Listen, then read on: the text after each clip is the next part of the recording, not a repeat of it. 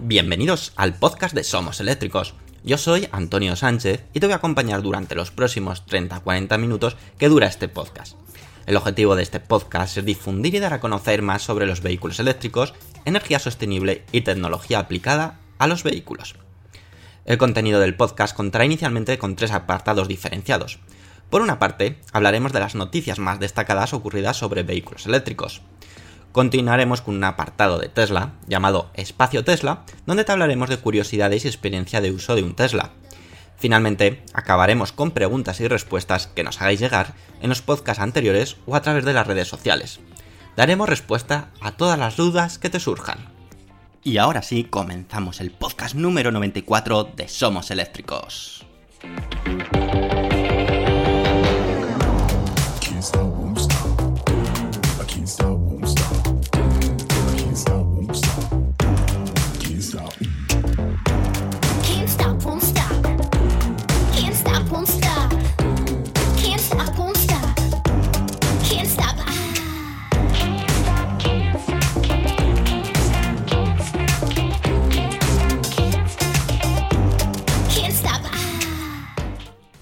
Buenas y bienvenidos de nuevo a otra entrega del podcast número 94 ya. Estrenamos mes, ya estamos en agosto y quizás muchos de vosotros estéis de vacaciones, así que si nos estáis reservando un poco de vuestras vacaciones, de vuestro espacio de vacaciones para escucharnos, muchísimas gracias. No os vamos a fallar, vamos a estar durante todo el verano también entregando, haciendo cada semana una entrega del podcast, así que nos vais a tener ahí al pie del cañón. Y esta semana prometo que va a ser bastante entretenida, así que no te lo pierdas. Vamos a empezar esta semana, si os parece, con una noticia o una información bastante importante. Y es que ya sabemos el precio del BMW iX3 en España. Hace unos días, eh, si sabéis, pudimos conocer más detalles del esperado BMW X3, el primer sub 100% eléctrico de BMW, gracias a su presentación. Presentación que dimos todo tipo de detalles en nuestra página web somoseléctricos.com.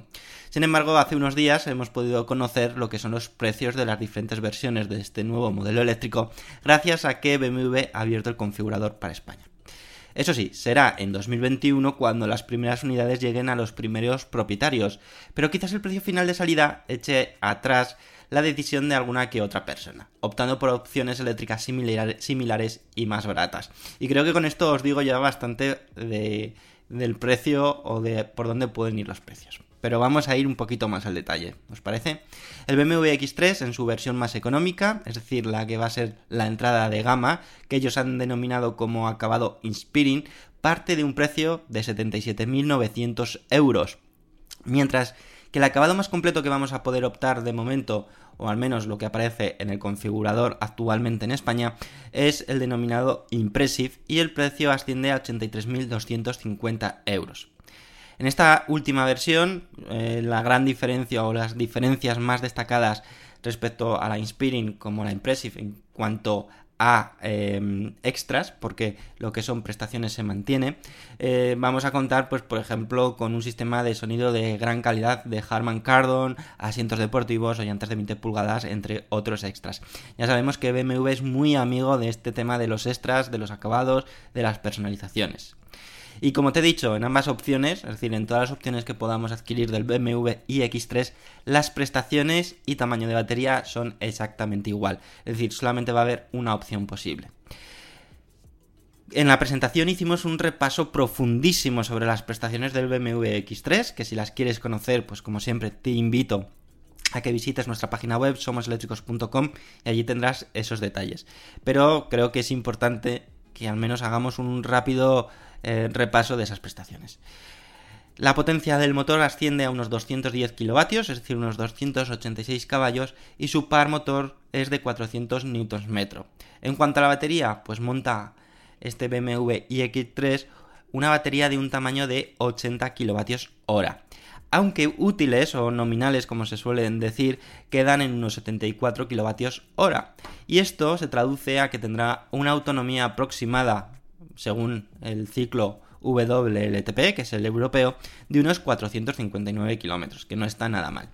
Finalmente, destacar la velocidad de carga máxima permitida para este BMW X3, que será de 150 kW de potencia si los cargamos en cargadores rápidos y que admitan esta potencia.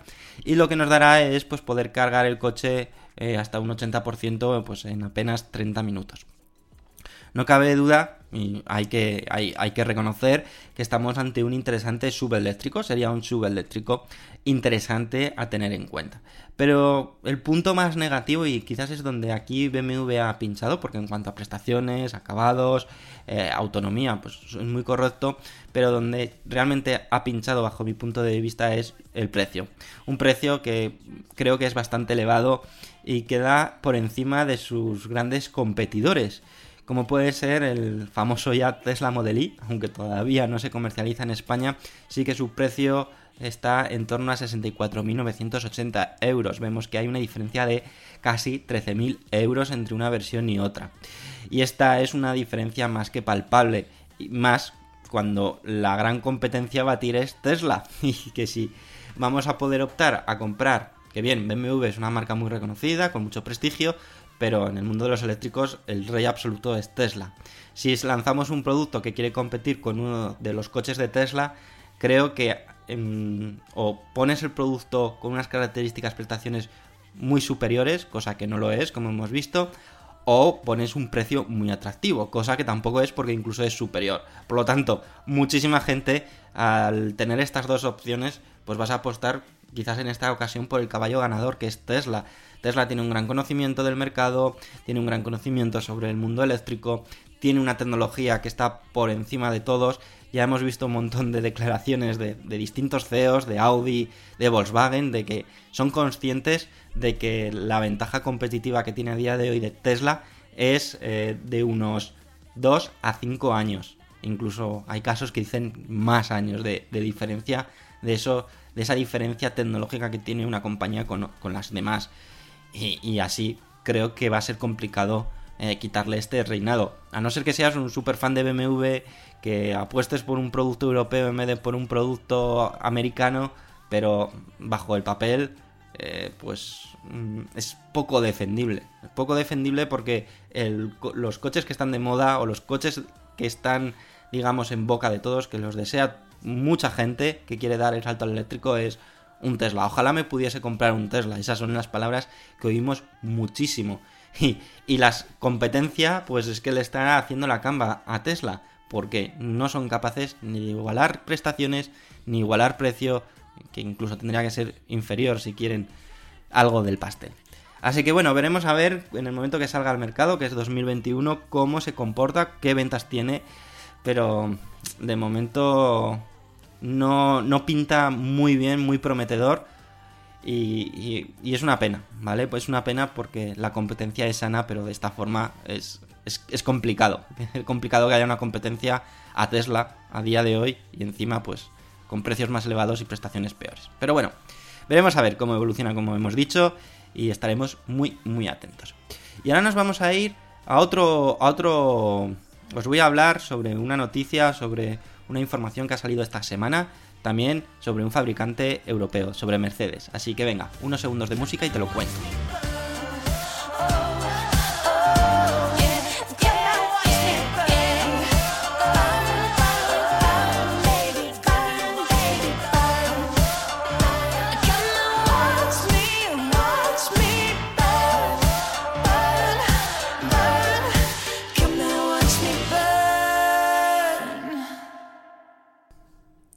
Y sí, tenemos novedades sobre Mercedes-Benz. Y es que, eh, por sorpresa, Mercedes-Benz ha presentado lo que será una nueva gama totalmente, como digo, nueva dentro de su gama de vehículos. Y que la han denominado clase T. Ya sabemos que Mercedes, Mercedes, todos sus coches o sus gamas, clase A, clase B, clase C, clase E, pues los denomina de esta forma. Pues ahora hay que sumar clase T y ha facilitado un teaser que puedes ver en nuestra página web del vehículo en cuestión, donde se puede apreciar un poco el segmento al que va destinado y em, la silueta del coche como tal o del, o del, segmento o de la clase. Y es un segmento que viene a cubrir eh, un mercado que está entre camino de un sub y un monovolumen, dando muchísima importancia al espacio interior, es decir, aprovechar cuanto más se pueda el espacio interior con un vehículo que sea lo más pequeño posible, entre comillas. Este Mercedes-Benz clase T puede que se trate, tal y como comenta la marca, de su opción más práctica y de precio asequible dentro de su portfolio de coches. Y me estaréis preguntando, ¿por qué me estáis hablando de una nueva clase de Mercedes-Benz? Pues bueno, el fabricante alemán ha confirmado que contará con una versión totalmente eléctrica dentro de esta clase T, cuyo nombre, pues mm, estimamos o esperamos, no ha sido confirmado, pero casi seguro que sea así, se llamará Mercedes-Benz EQT, ya que, como sabemos, las dos primeras letras, EQ, son las que utiliza el fabricante alemán para la nomenclatura de sus coches eléctricos, eléctricos EQC, EQS. Por lo tanto, no sería nada raro que para esta nueva clase T le llame EQT. Para poder competir ante un segmento de precio medio-bajo, Mercedes-Benz utilizará la estrecha colaboración que tiene con los miembros de la alianza. Es decir, eh, va a ser el patito feo dentro de Mercedes, porque no va a utilizar sus propios recursos, sino va a utilizar recursos externos, va a hacer una especie de subcontratación, como eh, es el caso de la colaboración con los miembros de la alianza. Miembros como Renault, Nissan, que ya han tenido colaboraciones anteriores en, suministro de, motores. Creo recordar que eran los motores Renault que están montados en algunos que otros vehículos de Mercedes, sobre todo los de la gama más baja y menos potentes. Bueno, pues esa colaboración se va a mantener y va a ser en este caso para el Mercedes-Benz EQT, que probablemente utilicen la plataforma modular, que tiene eh, la alianza, que está formado por Renault, Nissan y Mitsubishi. Es muy pronto todavía conocer datos más exactos de este modelo, pero todo apunta a que sus medidas estarán en torno a los 4,6 metros de largo y que para que nos hagamos un poco la idea en contexto pues está en unas dimensiones similares al Tesla Model Y, Ford Mustang Mach-E o Hyundai Kona entre otros. Respecto a prestaciones técnicas de la versión puramente eléctrica, el fabricante no ha dado detalle alguno, aunque sí que ha dado una pista que nos puede hacer intuir su motorización y batería, que es la colaboración con la alianza. Y que no sería nada de extrañar que el Mercedes-Benz clase T eléctrico aprovechase todo el desarrollo y conocimiento que ha sido eh, puesto en el Renault Zoe 50. ¿Y qué significa esto? Pues que podría montar un motor eléctrico de 100 kW de potencia y una batería de unos 52 kWh de eh, tamaño. Que esto se traduce a una autonomía de unos 300 km bajo el ciclo WLTP. Recordar que este segmento, tal como ha dicho Mercedes-Benz, eh, va a estar destinado a ser útil, práctico y que esté en un torno en un precio medio bajo. Por lo tanto, tiene que tirar prestaciones hacia abajo, ahorrar costes lo máximo posible. Finalmente, Mercedes-Benz ha detallado que este nuevo modelo presentado, el Mercedes-Benz Clase T, estará en el mercado en el primer semestre de 2022. Y esto significa que a lo largo del año que viene, a lo largo de 2021, será cuando vayamos conociendo muchísimos más detalles al respecto. Y como siempre estaremos muy muy atentos en somoseléctricos.com en informaros de cualquier movimiento o cualquier novedad que pues, se pueda producir al respecto. Así que bueno, nueva clase, nueva clase T dentro de Mercedes-Benz y la, la familia, digamos, dentro de Mercedes-Benz crece. Veremos a ver qué tal resultados y sobre todo esa versión eléctrica qué tal está. De momento poca información más os podemos dar al respecto y estaremos, como decimos, muy, muy atentos. Y ahora es el momento de pasar a la tercera noticia, una tercera noticia que a mí me hace especial ilusión o alegría. Eh, porque os voy a hablar de las primeras entregas ya de un vehículo eléctrico que llega a Europa. Y llega a Europa de momento a determinados países, ya os contaré con más detalles ahora en unos segundos, pero os voy a hablar del Polestar 2. Así que venga, Vamos, unos segundos de música y te voy a contar cómo ha sido ese proceso de entrega y qué planes tiene la compañía de seguir eh, aumentando su presencia en Europa.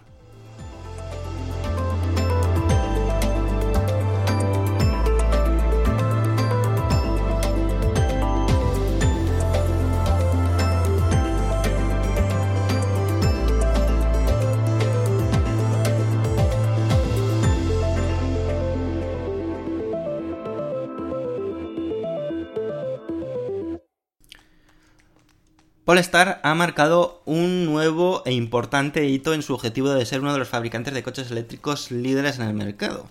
Y es que el 29 de julio de 2020, es decir, hace unos pocos días, Polestar entregó su primer coche Polestar 2 a un cliente europeo. Concretamente a un cliente de Suecia, que es donde empiezan a hacer su actividad, donde la empresa utilizó la sede de Gotemburgo para realizar esta entrega tan especial. El coche en cuestión se trata, tenéis fotos en nuestra página web en somoseléctricos.com en la noticia que hicimos al respecto, por si queréis ver el coche que se entregó y el proceso de entrega. Se trata de un Polestar 2 de color trueno con un interior vegano de Charcoal Wave Teach. Wave Teach, así es como lo denomina eh, Polestar. Y aquí es algo importante e interesante. Os voy a leer un poco las declaraciones de la primera persona que entregó, el co- eh, entregó o que recibió su coche y creo que es bastante interesante. Primero os voy a poner un poco en contexto. Es una persona eh, mayor, es decir, con bastan- bastantes años, pues estará probablemente entre los 70, 70 y tantos años y ha apostado por un coche eléctrico. Es Sture Stenson, la primera persona que ha recibido un Polestar 2 en Europa. Y ha dicho lo siguiente. Pedí mi Polestar 2 el día de lanzamiento. Este es mi primer vehículo eléctrico y he montado en casas placas solares en el techo para poder cargar el vehículo sin coste alguno y de forma sencilla. He leído todas las reseñas de este coche en periódicos, revistas y en internet.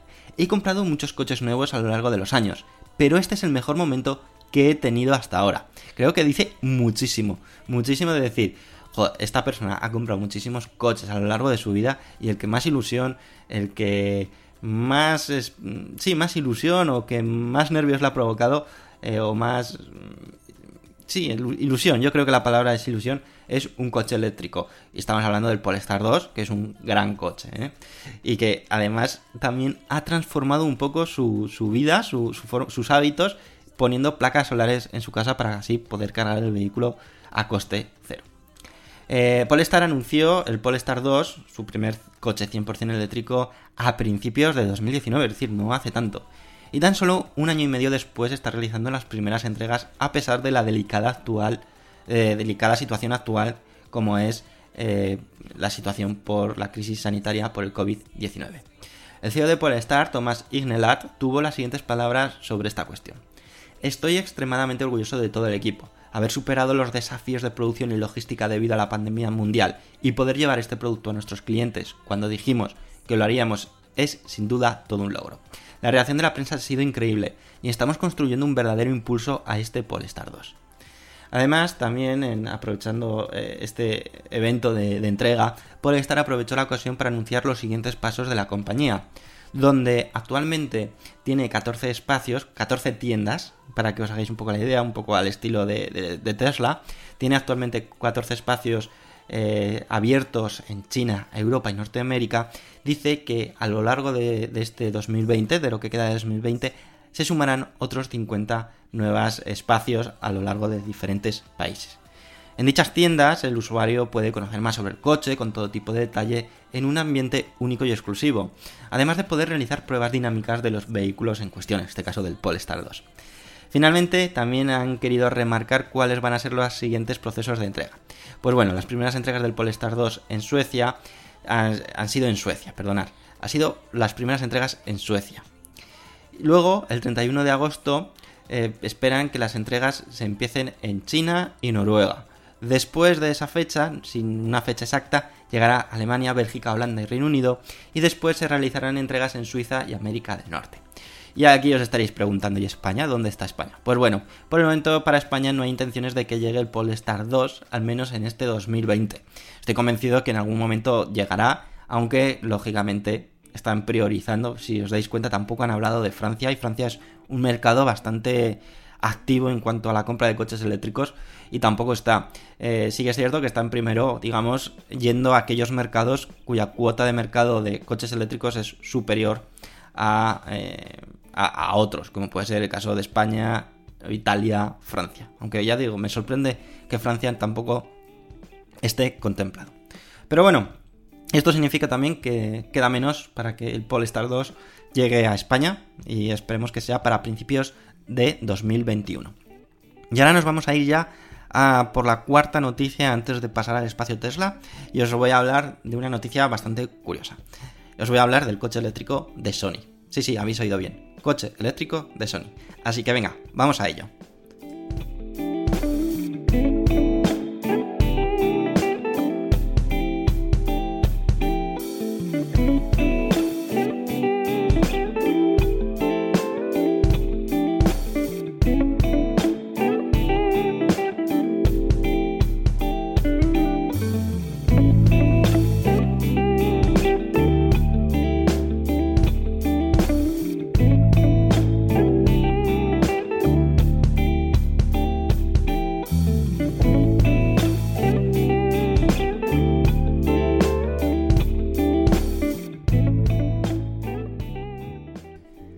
Os haya sorprendido que os haya hablado de Sony y de un coche eléctrico, pero ya tuvimos noticias de él.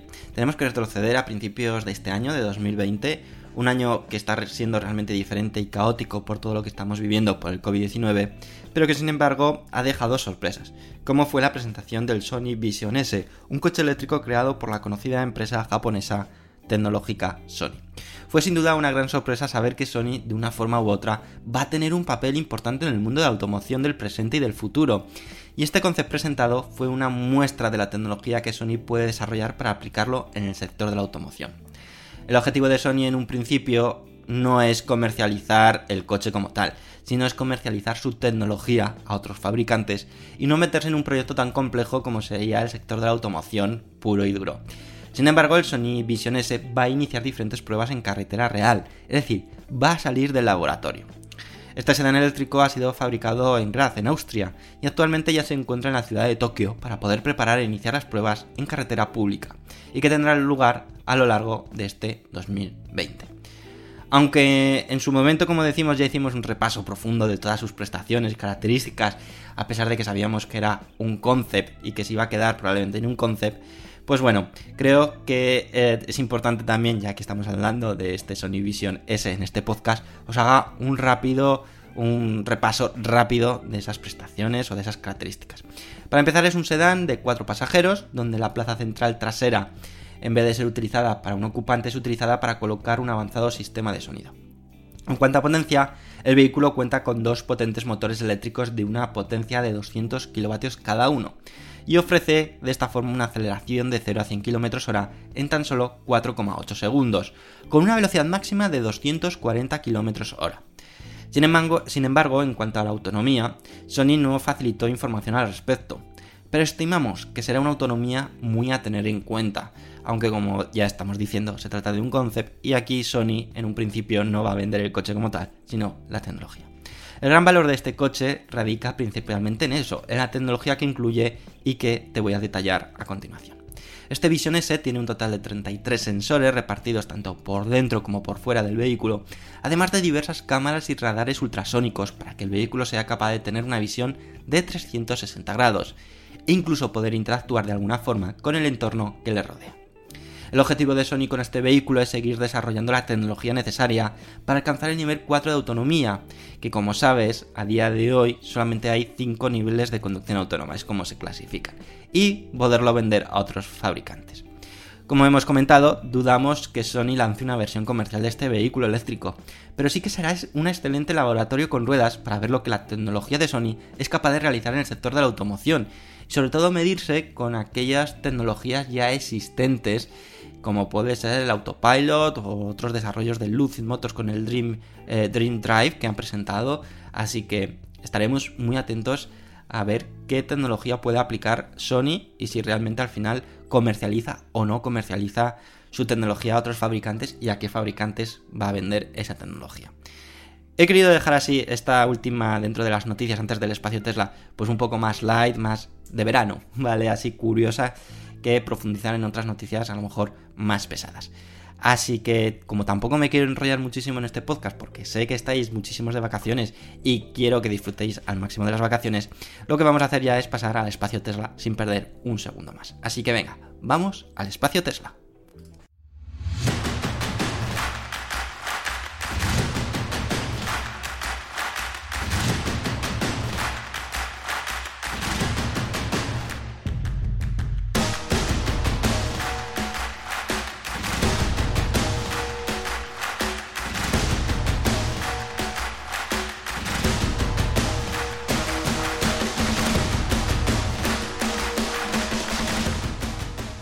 En el espacio Tesla de esta semana os vamos a hablar, os vamos a analizar los resultados del informe de seguridad que ha facilitado Tesla en este segundo trimestre de 2020.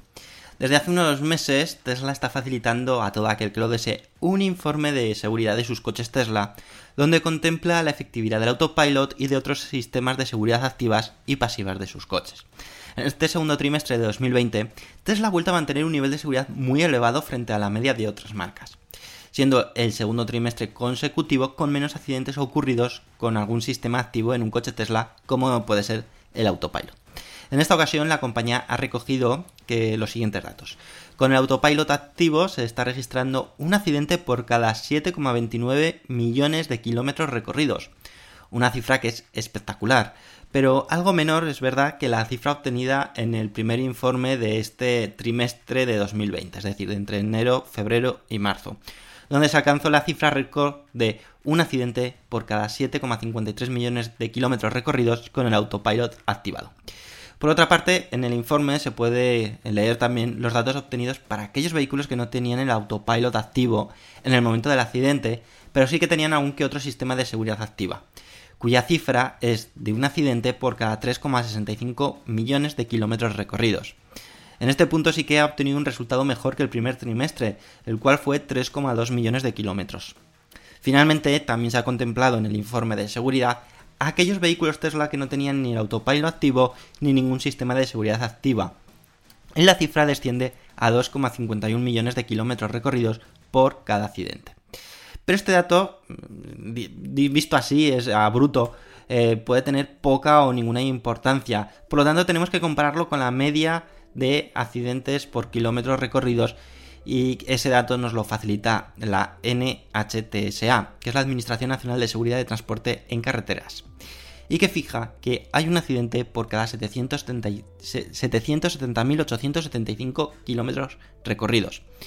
Un dato que si los comparamos con los que ha facilitado Tesla, la verdad es que los multiplica por, por una, casi por 10 o por 10. Es decir, eh, si es con el autopilot activo, los multiplica por 3, eh, por 4 si es con una seguridad activa y los eh, triplica si es con ningún sistema de seguridad activa. Esto es un claro ejemplo de la eficiencia y de esos extras que incluye los coches Tesla que funcionan, funcionan y bastante bien, a pesar de que lógicamente puede haber eh, mejoras. E incluso eh, va a haber mejoras. El propio Elon Musk ha dicho que Tesla está trabajando para mejorar el autopilot y todos estos sistemas de seguridad activas y pasivas, en las que está reescribiendo el código por completo del autopilot para que los datos sean eh, trabajados o sean, aparte de recogidos, tratados en 4D en vez de la tecnología actual que está utilizando, que es 2.5D por lo que todavía habrá más información, habrá más datos y las funcionalidades y posibilidades serán mucho mayor. Esta forma de trabajar ponía un ejemplo Tesla que permitirá que toda esta información capturada por sensores y cámaras de los coches Tesla eh, estará más cerca de esa ansiada conducción autónoma parcial o incluso total y que se podrá utilizar por ejemplo el autopilot eh, sin tener que intervenir el ser humano eh, por ciudades, donde el coche interactuará con entornos como semáforos, señales, giros, rotondas, etc. Algo que algunas que otras estas funcionalidades ya está eh, desarrollado, está siendo probado, como puede ser los señales de stop, los semáforos, sabe si está rojo, amarillo, verde y sabe qué es lo que tiene que hacer. Pues bueno, esto solamente es la puntita del iceberg de lo que se podrá obtener con el autopilot en un futuro, esperemos que no muy lejano, gracias a la forma de tratar los datos en 4D en vez de 2.5D. Y que esto probablemente haga que estos magníficos datos de seguridad que ha facilitado Tesla con el autopilot, recordar, un accidente por cada 7,53 millones de kilómetros recorridos que se dice pronto, pues probablemente se multiplique por 2, por 3 o por 4 esa cifra. Por lo tanto, será todavía muchísimo más eh, seguro. Y estos son eh, una de las ventajas que puede ofrecer Tesla frente a la competencia. Quizás estos datos, eh, aparte, em, cada vez hay más coches Tesla en circulación. Y eso para Tesla es información. Todos los coches Tesla capturan información y la facilitan a Tesla para que puedan estudiarla, puedan hacer hipótesis, puedan hacer eh, situaciones donde a lo mejor el autopilot ha fallado, poderlo corregir. Y claro, esto va cada vez más, más, más, más, más, cuantos más coches hay todavía en carretera. Y lógicamente todo ese esfuerzo que está haciendo Tesla para seguir mejorando pues una de sus funcionalidades estrella, el autopilot. Así que bueno, no me enrollo más. Quería compartiros esta información porque creo que es bastante interesante eh, que, sepamos en qué situación se encuentra el autopilot. Es cierto que tiene todavía muchísimo camino por, por, mejorar, muchísimo camino por hacer cambios y sobre todo mmm, en Europa pues hay muchísimas funcionalidades que no están operativas por reglamento, por, por porque eh, la ley no lo permite a día de hoy, pero que mmm, los datos arrojados son bastante concluyentes de que es un sistema que funciona y que es bastante seguro. Como digo, no es, no es infalible, falla, eh, ha, habido algún, ha habido accidentes con el autopilot por, porque ha calculado mal o tal, por lo tanto sigue siendo una ayuda a la conducción autónoma, una ayuda a la conducción, perdonar, y que el ser humano, el conductor es el que tiene que tomar la última decisión, es el máximo responsable del vehículo. Por lo tanto, aquellos que tengáis un Tesla, utilicéis el autopilot, siempre que lo tengáis activo tenéis que estar muy, muy pendientes de la carretera y lógicamente de estar atentos a que si hay algún imprevisto, aparte de que el autopilot pueda reaccionar, reaccionéis vosotros también. Y ahora sí, ya después de este espacio Tesla tan intenso e interesante, nos vamos a ir al último apartado para ver qué comentarios habéis dejado y ya os dejo en paz, os dejo descansar, os dejo que disfrutéis de esas merecidas vacaciones que seguro que estáis disfrutando muchísimos de vosotros y que me encantaría pues que, que podíais compartir con, con, nosotros pues si realmente estás de vacaciones, dónde estás de vacaciones, que venga, que nos pongas los dientes largos de lo que vas a disfrutar o estás disfrutando de esas vacaciones y que, que bueno, que para nosotros nos da pilas para seguir una semana más trayéndote una entrega del podcast. Así que venga, vamos a ver qué comentasteis en el anterior podcast.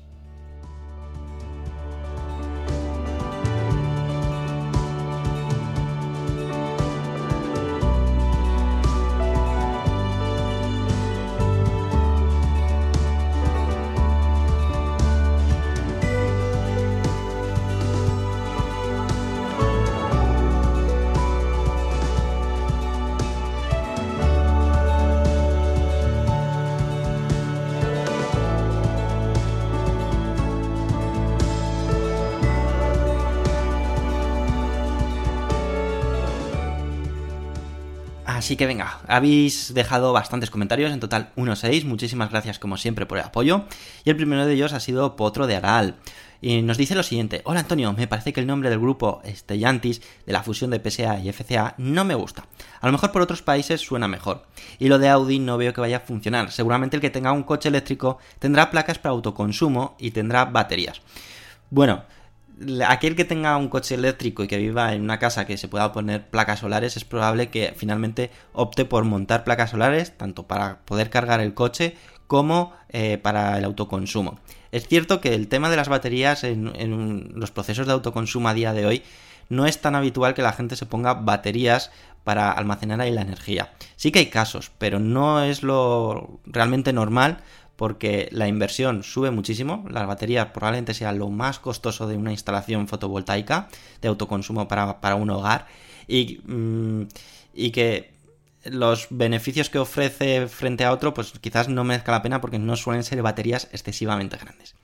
Entonces el tema de Audi, ahí viene el punto entre comillas positivo de que mientras está en casa, si está cargado o tiene la batería, una batería de 75 kilovatios hora, de 80 kilovatios hora, de 90 kilovatios hora.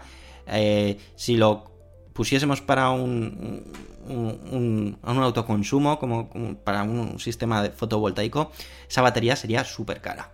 Y que bueno, se pueda aprovechar ya que has hecho la inversión en un coche eléctrico, pues bueno, no lo veo del todo mal.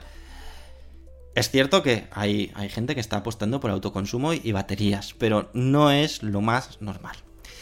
Y bueno, el siguiente María Pilar Alonso Lozano dice, el, el, Volkswagen ID3 responde en positivo a lo que nos gustan los compactos como el Golf, en estética, autonomía y prestaciones. Ahora bien, un precio entre 43.000 y 48.000 euros me hace pensar y dudar con otras opciones en el mercado, y no quiero contar con versiones de combustión. El programa desde que el primero, estoy atenta los lunes para estar informada de las novedades. Gracias. Bueno, pues muchísimas gracias. Es cierto que el precio del Volkswagen ID3 ahí es donde nos chirría un poco. Ahí yo te animo a que a lo mejor te mires el Tesla Model Y, que puede ser una opción muy muy interesante y de precio sí que es un poquito más caro, pero, pero bueno, lo que ofrece a cambio del Volkswagen ID3 pues puede ser interesante. Luego también hay eh, ofertas muy interesantes del Nissan Leaf, que puede ser otra opción, Renault Zoe, etcétera. Es decir, hay, hay opciones mucho más económicas que el Volkswagen ID3. Eh, Antonio García nos dice, para los usuarios con poder adquisitivo y fieles a la marca Mercedes-Benz, es una buena noticia el proyecto de poner en la calle una berlina eléctrico europeo como es el EQS, con una autonomía de 700 kilómetros. Dependiendo del precio puede ser una importante competencia al Tesla Model S. Está claro que, que, van a luchar para que sea competencia del Tesla Model S, pero aquí yo sí que creo que el precio del EQS será muy superior al precio del Tesla Model S y por lo tanto estaremos en un caso muy parecido a lo que os hemos comentado en este podcast. De comparar un Volkswagen ID, eh, iX3, eh, no, el BMW iX3, ya me lío con tantas nomenclaturas, con un Tesla Model Y. Pues a la igualdad de precio, pues ya la gente podría dudar, pero si encima es más barato, pues iría, irá casi con total seguridad a un Tesla. Antonio nos dice, el uso bidireccional de las baterías de los coches, si se gestiona bien, puede ser una buena solución, ya que es un recurso disponible sin coste añadido. Hay que tener en cuenta que el coche se carga en casa para su uso al día siguiente, por lo que no es lo mismo la necesidad de cargar el coche para ir a la oficina o hacer un viaje de 300 kilómetros. Pues bueno, aquí tenemos un poco eh, pues, eh, la posibilidad que nos puede dar el, uso bidireccional que comentamos. Eh, nos dice, el tema de usar el coche eléctrico como batería del hogar honestamente no lo veo factible, simplemente por la potencia que debe manejar en el puesto de carga en forma constante. Por otro lado, el uso de baterías que eran de vehículos eléctricos si se reutilizan hoy en día para casar con paneles solares es espectacular. Reutilizando baterías de autos y mostrando una larga vida útil de litio es una solución más que tener en cuenta. Excelente podcast y un abrazo desde Paraguay. Pues bueno, esta opción sí que la verdad me, convence, me parece muy interesante poder reutilizar baterías que a lo mejor ya están a un 70% de su vida útil, un 60% que para un hogar es un tamaño más que de sobra y que eh, se pueda tener una segunda vida a las baterías. Finalmente tenemos a Francisco José López que nos dice, el mundo de la movilidad eléctrica está cambiando a pasos agigantados, pero no veo que se vaya en una dirección correcta cada... Eh, correcta. Cada empresa hace la batalla por su cuenta y no se unen fuerzas ni conocimientos, para que esto cambie más rápido y a mejor. Un saludo y gracias. Bueno, pues eh, ahí es la cooperación que tiene que existir y que todos tengan que mirar hacia un bien común en vez de un bien propio. Estoy totalmente de acuerdo que haría que esta movilidad eléctrica fuese muchísimo más rápida. Pero bueno, ya sabemos cuando entran intereses internos, pues lo que, lo que sucede. Y ahora ya solamente me queda agradeceros a esas 47 personas que habéis dado me gusta, que habéis sido Atanamir, Iker Bengoa Bilbao, Antonio López Medina, Florín, 1077, Rafael Ruiz Sempere, Manuel Parrilla, Tom Cruz, Walsax, Benito Grille Medina, Josu, Joan Colmo, Eloy Asensio, Telere Verde, Josema Fernández, Ángel Alberto Salañón, Mentalo, Denis, Goku, Lobo da Silva, María Pilar Alonso Lozano, Joaquín Salore, Víctor M. Carrasco, Francisco José López, Alcibeni, Julio Vázquez Flores, Ramón Canut Rebull, Pepe 28, Tirsovic, Yello Fernández, Lalo 33, Trokofiev, Manuel Peceñín Cantillo, Paco Zamora, Luis de Lugo, Chemanu, Javier Rodríguez Delgado, El Ruisi, Manuel Hernández Sesma, Sondi Cacero, Antonio García, Rafa Hernández Domenech, Cristian 25, Antonio y Antón Paz. Muchísimas gracias, como siempre, por ese apoyo que recibimos semana tras semana. Y ahora sí, ya os libero, os dejo libres para que podáis disfrutar de esas vacaciones merecidas. Y recordad, pues, que podéis dejar vuestros comentarios, vuestras opiniones de todo lo que hemos hablado en este podcast o de todo lo que se os ocurra en, los comentarios del podcast en iVoox. Y lo comentaremos la semana que viene. Así que, bueno, lo dicho, disfrutar y nos escuchamos la próxima semana. Cada lunes a las 7 y cuarto de la mañana es cuando publicamos el podcast, pero tú lo vas a poder escuchar siempre que quieras o donde quieras, cuando quieras. Así que nada, nos escuchamos la semana que viene. Adiós.